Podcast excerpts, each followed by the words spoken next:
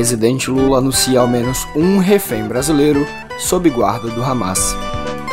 Flávio Dino mapeia senadores em busca de aprovação rumo ao Supremo Tribunal Federal. Países ricos prometem doações de 400 milhões de dólares ao Fundo Climático de Perdas e Danos. Olá a todas e todos! Hoje é sexta-feira, graças a Deus! Vocês também? Eu, Olavo Davi, tô. E tô aqui para te contar que bater um peso na consciência dos países ricos. Posso te contar tudo isso e muito mais no pé do ouvido?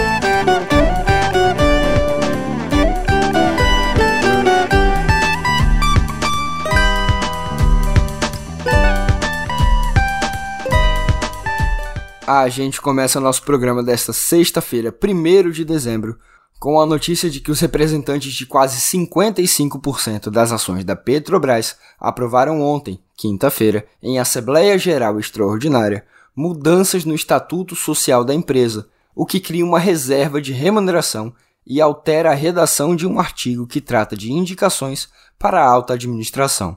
As mudanças referentes aos administradores não serão implementadas de imediato porque, na véspera, quarta-feira, o Tribunal de Contas da União, conhecido universalmente como TCU, expediu decisão cautelar determinando que a Petrobras não registre as alterações até que julgue o mérito da questão. Na Assembleia Geral Extraordinária, o representante da União, Ivo Timbó, classificou a proposta de modificação sobre conflito de interesse como obscura e mudou o texto. Antes, a ideia era suprimir do estatuto trechos que citam a lei das estatais. A versão inicial dizia que, para a eleição de membros de cargos da administração, seria vedada a indicação de pessoa que tenha ou possa ter qualquer forma de conflito de interesse com a União ou com a própria companhia, no caso, a Petrobras. Já o texto final ficou assim: Para a investidura, a companhia considerará as hipóteses de conflito material e, no caso das hipóteses de conflito formal, somente aqueles expressamente previstos em lei. Como na legislação não há especificação sobre todos os casos que podem ser caracterizados como conflito de interesses, isso pode abrir espaço para qualquer indicação.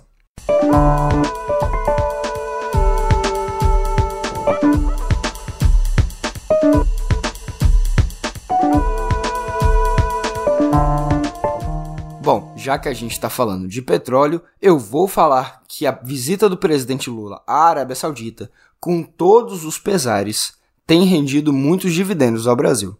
Pois é, das reuniões em Riad, Lula trouxe um convite da Organização de Países Produtores de Petróleo, a OPEP+, para a entrada do Brasil como aliado na organização. O governo brasileiro ainda não respondeu, mas o ministro de Minas e Energia, Alexandre Silveira, afirmou, pontuou que Lula já deu a entender que a Carta de Cooperação Brasileira estará assinada e entregue à OPEP+, a partir de janeiro.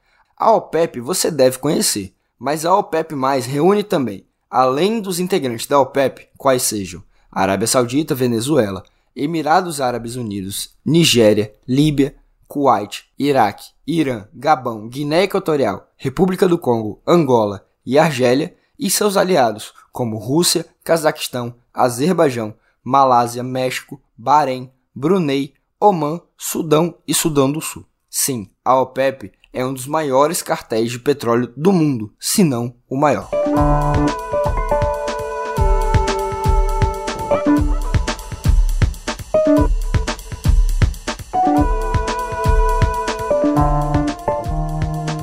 E não é que isso aí seja uma novidade, porque a primeira sondagem para o Brasil ingressar na OPEP+, ocorreu após a visita do secretário-geral do quartel, Haitham Al-Gais, ao Brasil, em outubro. Segundo o presidente da Petrobras, o meu conterrâneo Jean Paul Prats, o país tem até junho para dar uma resposta.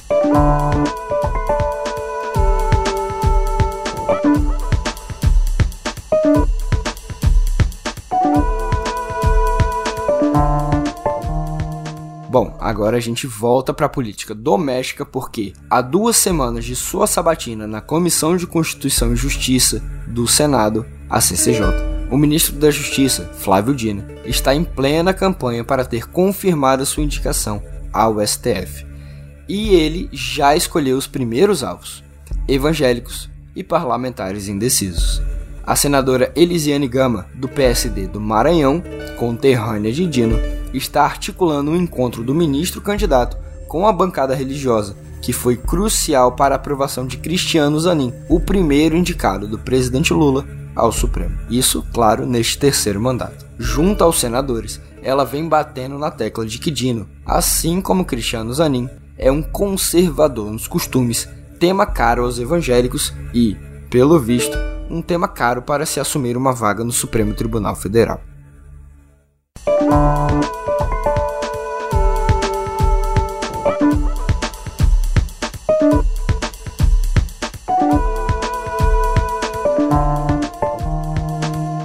Enquanto isso, interlocutores do ministro têm procurado sentir o pulso, digamos assim, de seus dois mais ferrenhos opositores no Senado, Sérgio Moro, do União Brasil Paranaense, e Flávio Bolsonaro, do PL Fluminense.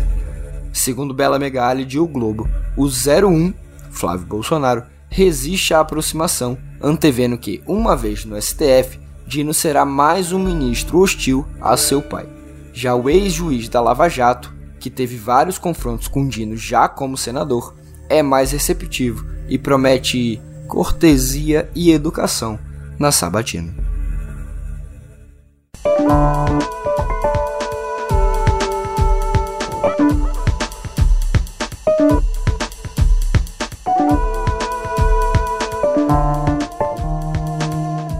Todo mundo lembra do orçamento secreto, certo? As RP9. Ao longo do governo Bolsonaro, as emendas de relator foram a principal ferramenta pelo qual o presidente da Câmara, Arthur Lira, manteve o controle da base parlamentar.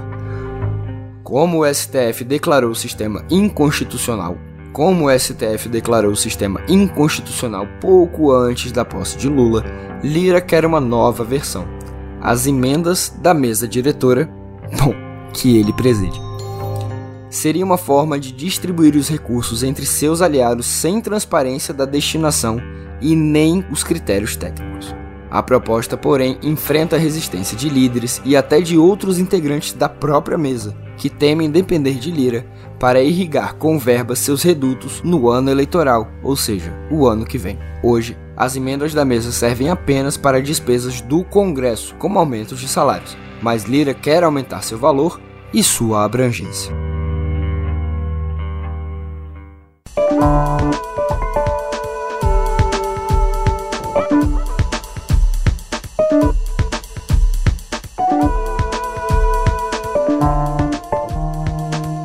Por falar em falta de transparência, a Procuradoria-Geral da República pediu o afastamento do governador do Acre, Gladson Cameli, do PP, por suspeita de integrar uma organização criminosa que causou prejuízos de até 11 milhões e 700 mil reais ao Estado. O pedido foi feito na última terça-feira ao Supremo Tribunal Federal pelo Subprocurador-Geral da República, Carlos Frederico. Além de Cameli, 12 pessoas, incluindo dois irmãos do governador, foram denunciadas por crimes como corrupção ativa e passiva, peculato e lavagem de dinheiro.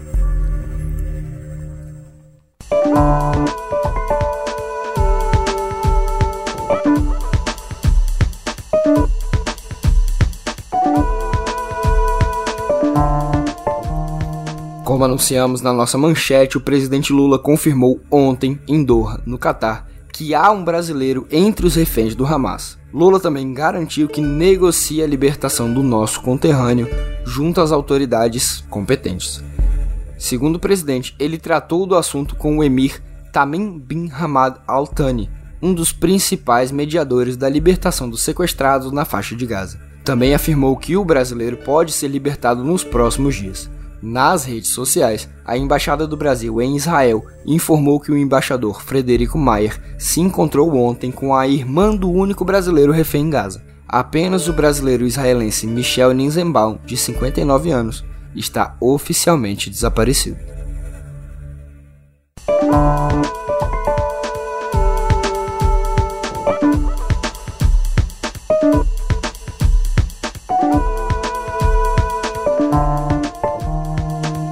Gente continua falando de guerra porque o Hamas libertou ontem mais oito reféns israelenses. E isso, olha, foi aos 45 do segundo tempo. Por quê? Porque o grupo palestino afirmou que estava tendo problemas para localizar os reféns que cumprissem os termos de Israel, o que representa um desafio importante para a extensão da trégua que está mantida por hoje. Os reféns foram soltos em dois momentos.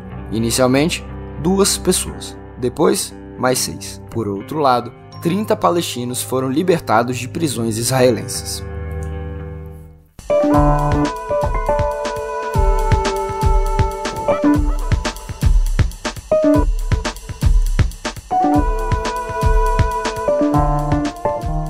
Ainda no Oriente Médio, três pessoas foram mortas e 16 ficaram feridas após dois atiradores abrirem fogo em um ponto de ônibus em Jerusalém, ontem, quinta-feira. Os dois terroristas, cujos nomes não foram divulgados, eram irmãos e viviam no lado oriental da cidade.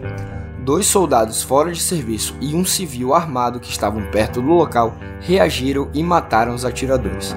O ataque aconteceu pouco depois de Israel e Hamas confirmarem uma nova extensão da trégua.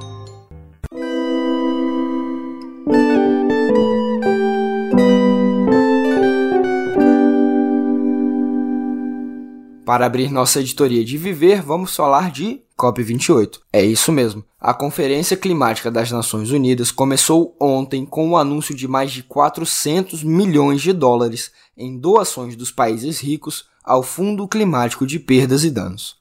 Todos os países em desenvolvimento poderão ser beneficiados, mas, claro, com um piso para os menos desenvolvidos e as pequenas ilhas, que podem até desaparecer diante das mudanças do clima. Os anfitriões, os Emirados Árabes Unidos, são um dos principais doadores, com 100 milhões de dólares, valor igual ao doado pela Alemanha. Os Estados Unidos vão destinar 17 milhões de dólares e a União Europeia 225 milhões de euros, cerca de 245 milhões de dólares. Criado na edição anterior, a COP27, o fundo pretende arrecadar 100 bilhões de dólares anualmente.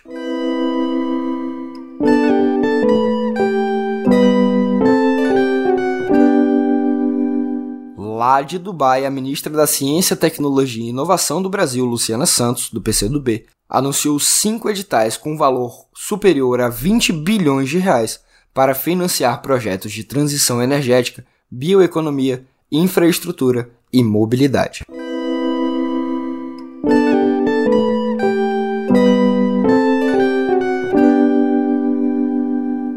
E olha, a agenda do presidente Lula em Dubai está muito cheia. Ele chegou ontem na capital do Catar para cumprir 26 compromissos em um intervalo de 32 horas. Serão 16 encontros hoje e outros 10 amanhã, sábado.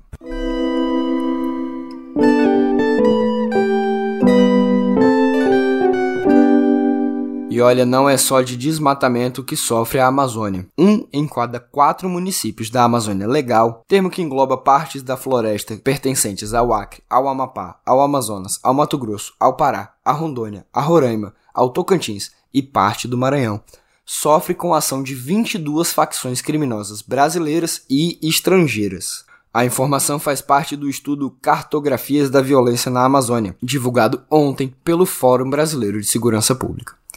Em função dessas atividades ilegais e dos conflitos entre quadrilhas, a taxa de mortes violentas nessa região é 45% maior do que a nada baixa média nacional, enquanto as apreensões de cocaína na Amazônia Legal triplicaram nos últimos quatro anos. Além do tráfico de drogas e armas, as facções se dedicam a crimes mais específicos da região, como o contrabando de madeira e o garimpo ilegal.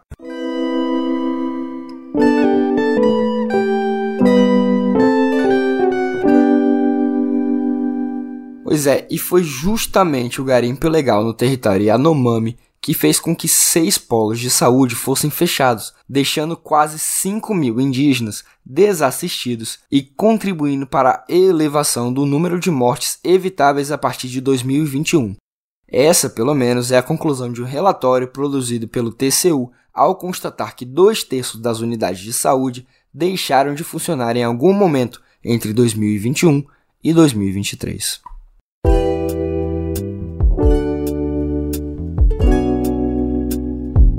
Para começarmos a falar de cultura, vocês sabem o que está chegando por aí? Sim, o Oscar. Mas temos alguns termômetros antes da maior premiação do cinema global. Uma delas é o New York Film Critics Award, que chega à sua 89ª edição. Ontem, ela anunciou os vencedores de 2023. Assassino da Lua das Flores venceu a categoria de melhor filme e melhor atriz com Lily Gladstone, enquanto Christopher Nolan levou a estatueta de melhor diretor por Oppenheimer, que também ganhou como melhor fotografia. Segredos de um Escândalo também foi destaque, conquistando o troféu de melhor ator coadjuvante com Charles Melton e melhor roteiro para Sammy Burt e Alex Mechanik. A cerimônia de entrega dos prêmios acontecerá em 3 de janeiro, em Nova York.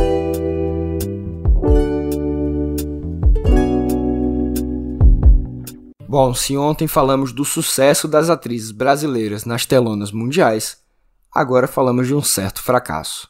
A Netflix cancelou a série Conquest, estrelada por Keanu Reeves e Bruna Marquezine e que teve cenas filmadas em São Paulo.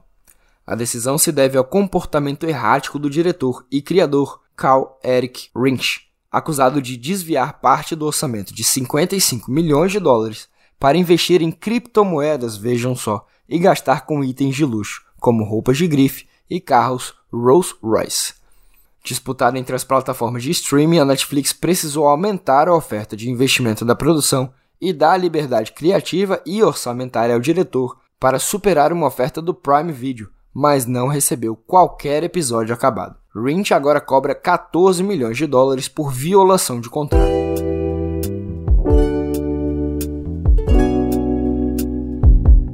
E temos nota fúnebre também, porque morreu ontem aos 65 anos Shane McGowan, vocalista e compositor da lendária banda anglo-irlandesa The Pogues. A causa não foi divulgada, mas ele esteve internado recentemente devido a uma encefalite e enfrentou ao longo da carreira problemas com álcool e drogas.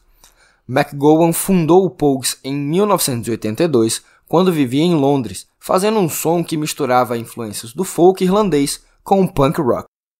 Em 1987, o grupo emplacou sucessos como Fairy Tale of New York e A Pair of Brown Eyes, mas a dependência química fez com que McGowan deixasse a banda em 91 mas a dissolução oficial só aconteceu cinco anos depois. Em 2001, todos os integrantes se reuniram e passaram a tocar regularmente no Reino Unido, na Irlanda e nos Estados Unidos, mas não gravaram qualquer álbum nesse período.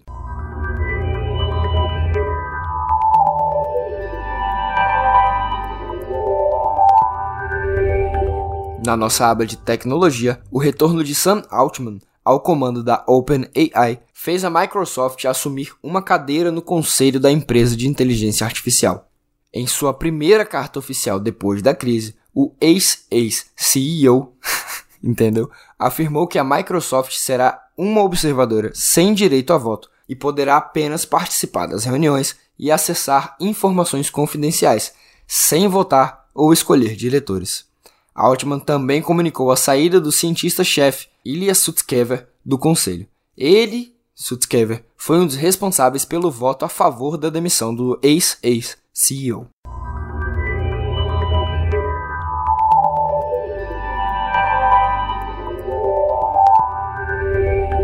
E sabe quem completou o aniversário ontem? Sim, o Chat GPT. Pois é, exatamente um ano de seu lançamento. O sucesso do, re... O sucesso do robô conversacional de inteligência artificial, que acumula milhões de usuários, revolucionou o mundo e fez com que essa tecnologia dominasse o mercado, provocando debates sobre impactos, segurança e regulamentação. Mesmo após a demissão e o retorno de Sam Altman, a segurança do ChatGPT ainda é motivo de discussão. Recentemente, a ferramenta revelou informações privadas como números de telefone e endereços de e-mail. Para falar sobre o app verdinho que todo mundo usa, um novo recurso lançado ontem pelo WhatsApp permite esconder conversas com um código secreto além do desbloqueio do celular. Isso vai mexer com a vida de muito casal. Com isso, só é possível exibir as pastas de conversas ocultas ao digitar o código secreto na barra de pesquisa do aplicativo. A novidade será liberada gradualmente para todos os usuários nos próximos meses.